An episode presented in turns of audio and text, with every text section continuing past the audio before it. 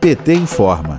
A infectologista Luana Araújo é a quarta pessoa dispensada pelo presidente da República após se posicionar ao lado da ciência sobre a cloroquina. A obsessão de Jair Bolsonaro pela defesa da hidroxicloroquina e outros remédios já demonstrados pela ciência que não são eficazes contra a Covid é um capítulo da criminosa gestão da pandemia. A CPI da Covid, instalada no Senado, pode esclarecer essa questão. O que se sabe até o momento é que Bolsonaro segue pregando um inexistente tratamento precoce à base de drogas, ainda que a ciência tenha provado o contrário. Segundo a infectologista Luana Araújo, em depoimento à CPI, CPI da Covid, nesta quarta, 2 de junho, o governo foi o principal agente da desinformação.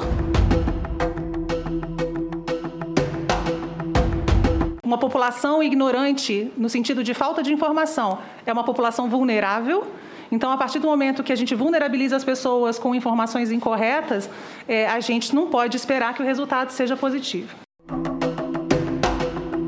Além de Luana Araújo, dois ministros, Luiz Henrique Mandetta e Nelson Teich, também foram demitidos da pasta da saúde. Outra médica, a cardiologista Ludmila Rajar, foi rejeitada antes mesmo de se tornar ministra. O ex-ministro Mandetta, em depoimento à CPI da Covid, alertou para o uso destes medicamentos. Vamos ouvir.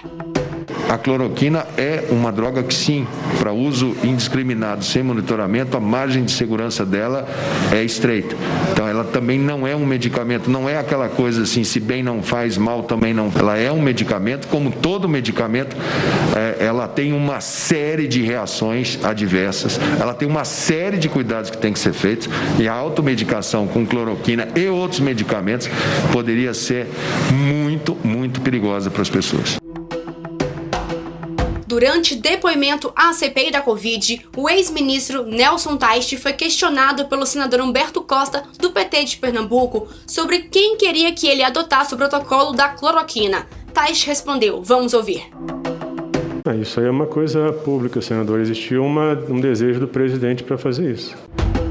Estes depoimentos mostram que Bolsonaro sempre esteve a favor de medicamentos sem eficácia para a Covid. E as consequências da obsessão do presidente são as 465.312 vidas perdidas pelo coronavírus e 16 milhões 625.572 infectados. Em contrapartida a esta realidade de demissões, o general Eduardo Pazuello se tornou o mais duradouro ministro de Bolsonaro após aceitar assinar protocolo que recomenda a droga. E Maíra Pinheiro, a capitã cloroquina, também segue firme e forte no ministério desde o começo do governo.